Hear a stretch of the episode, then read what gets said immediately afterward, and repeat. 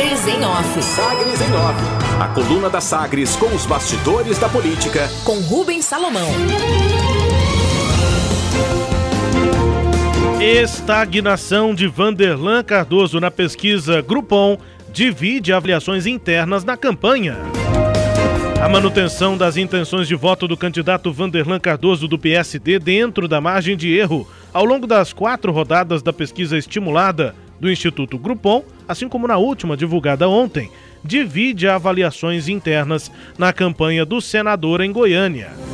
A análise estratégica tem se separado entre os governistas na campanha, que, como antecipado aqui na coluna, defendem mudanças na comunicação e no marketing e os coordenadores políticos no entorno do senador, que por outro lado insistem na tese mais otimista de que o candidato não perdeu intenções de votos, mesmo com os ataques cada vez mais intensos de vários adversários e a repercussão negativa do áudio em que Vanderlan apoia o senador Chico Rodrigues, flagrado com dinheiro na cueca.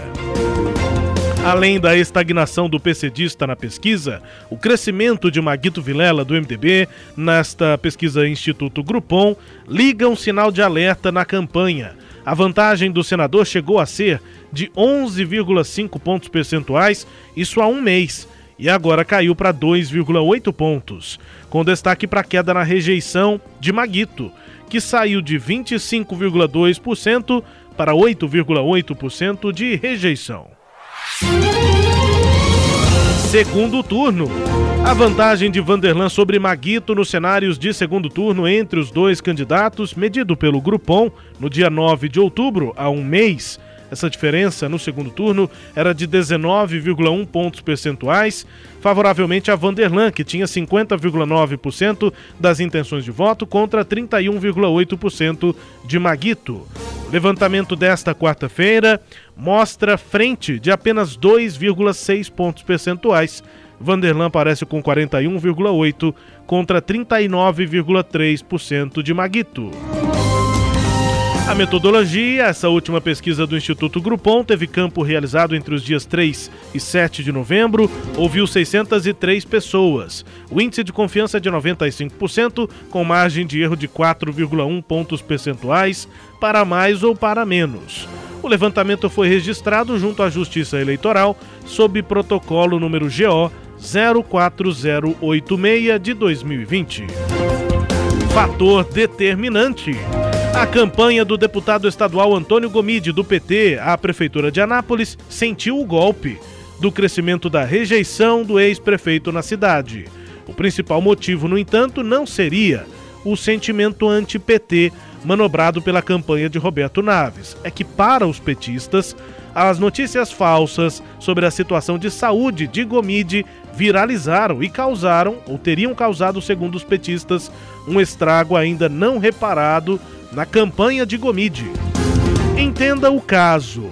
O deputado estadual Antônio Gomide fez uma cirurgia no ano passado e teve sequela de paralisia no lado direito do rosto. Diante da aparência ainda prejudicada do candidato, adversários passaram a compartilhar o boato de que o ex-prefeito não teria condições de saúde para administrar pelos próximos quatro anos e que o eleitor, na verdade, estaria votando na professora Geli, que é a candidata a vice. E aí veio a resposta. Na última semana, a campanha de Antônio Gomide deixou de responder às críticas apenas por pílulas no rádio e na TV e apresentou um programa dedicado à situação de saúde do candidato, com direito à participação de um médico que garante que Gomide não tem restrições para fazer campanha ou para gerir a cidade caso seja eleito. Rede institucional. O juiz Eduardo Martins da Cunha, da 40 Zona Eleitoral de Senador Canedo, determinou imediata remoção de conteúdos postados na página oficial da Prefeitura da cidade, no Facebook, no prazo de 24 horas e sob pena de multa diária de 3 mil reais. Uso eleitoral. A apuração da promotora eleitoral Tâmara Cibele mostra diversas publicações na página da Prefeitura de Senador Canedo que caracterizariam propaganda eleitoral e promoção pessoal por parte de candidato à reeleição pelo Podemos. A investigação verificou, abre aspas, intenção de promoção pessoal dissimulada em publicidade institucional, fecha aspas, com menção expressa ao nome do prefeito, com a imagem, a voz, a narração do político nos vídeos. Responsabilidade: o Ministério Público Eleitoral ainda propôs apuração para detectar possível prática de improbidade administrativa, neste caso, por parte de Divino Lemes. Destaques desta edição da coluna Sagres em Office, Lady. Rubens, é curiosa aí essa situação que você apresenta a respeito da estagnação do candidato Vanderlan Cardoso aqui em Goiânia. Além dos dados que você apresentou, me chamou a atenção, é, um, um, me chama a atenção os números, né? De acordo com a, a pesquisa que foi divulgada ontem, Vanderlan tinha nessa é quarta rodada da pesquisa 26% das intenções de voto. E ele tinha na primeira rodada da pesquisa, que é que foi divulgada há cerca de um mês, 27,5% de votos, né? Então ele tem hoje é, numericamente menos votos do que teve há um ano atrás. Aliás, há, um quatro rodadas atrás, há um mês atrás. E aí eu fico lembrando da propaganda né, que o candidato está fazendo, especialmente nas redes sociais, disparou, disparou, disparou, é, e não é, né? O verbo é parou, parou, parou, né? É, eu acho que é, esse é o, o, o, real, a real situação do candidato. Já Maguito Vilela não. Maguito ele é, cresceu primeiramente, estabilizou é, depois e agora oscilou positivamente. Quer dizer o quê? Ele cresceu, mas dentro da margem de erro, por isso a gente não chega a falar que é um crescimento, né? Oscilou positivamente. A minha conclusão é a sua conclusão também, que o Vanderlan não saiu do lugar durante toda a campanha. Ele começou num ponto, né?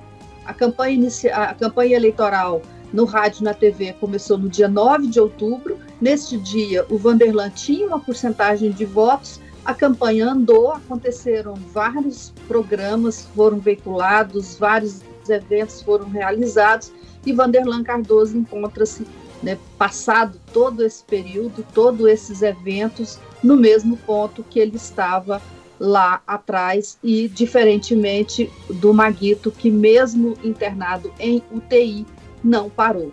Esse é o balanço desse, desses dados aí do Grupom das quatro rodadas é, do Instituto de, que já foram divulgadas até o momento. Rubens.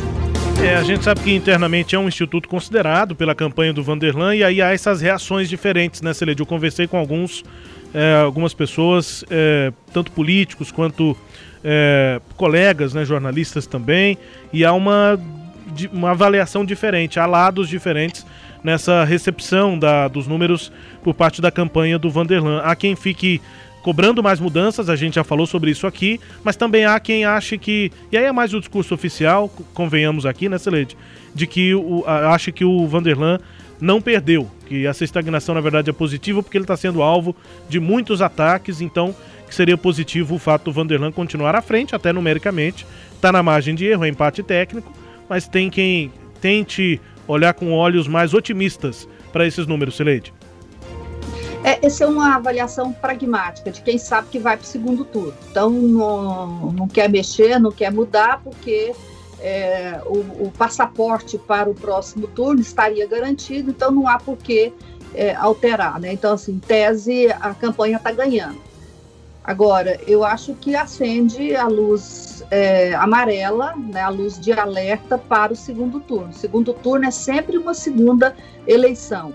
E se você considerar que os números que você mesmo apresentou, que mostram aí a redução da, da, da diferença entre os dois candidatos numa simulação de, de, segundo turno, né? Vanderlan já chegou a 11 pontos de frente, relembrando o que você disse, e hoje tem pouco mais, pouco menos de cinco pontos de diferença, é mais do que luz amarela, né, Rubens? É isso, reações aí, portanto, né, diante desses números novos divulgados ontem pelo Instituto Grupo. coluna Sagres em Off também é podcast. Está no Deezer, no Spotify, no SoundCloud, no Google Podcast no iTunes. E claro, também no sagresonline.com.br. Até a próxima edição. Sagres em Off. Sagres em Off. A coluna multimídia. Acompanhe ao longo do dia as atualizações no www.sagresonline.com.br. Sagres em Off.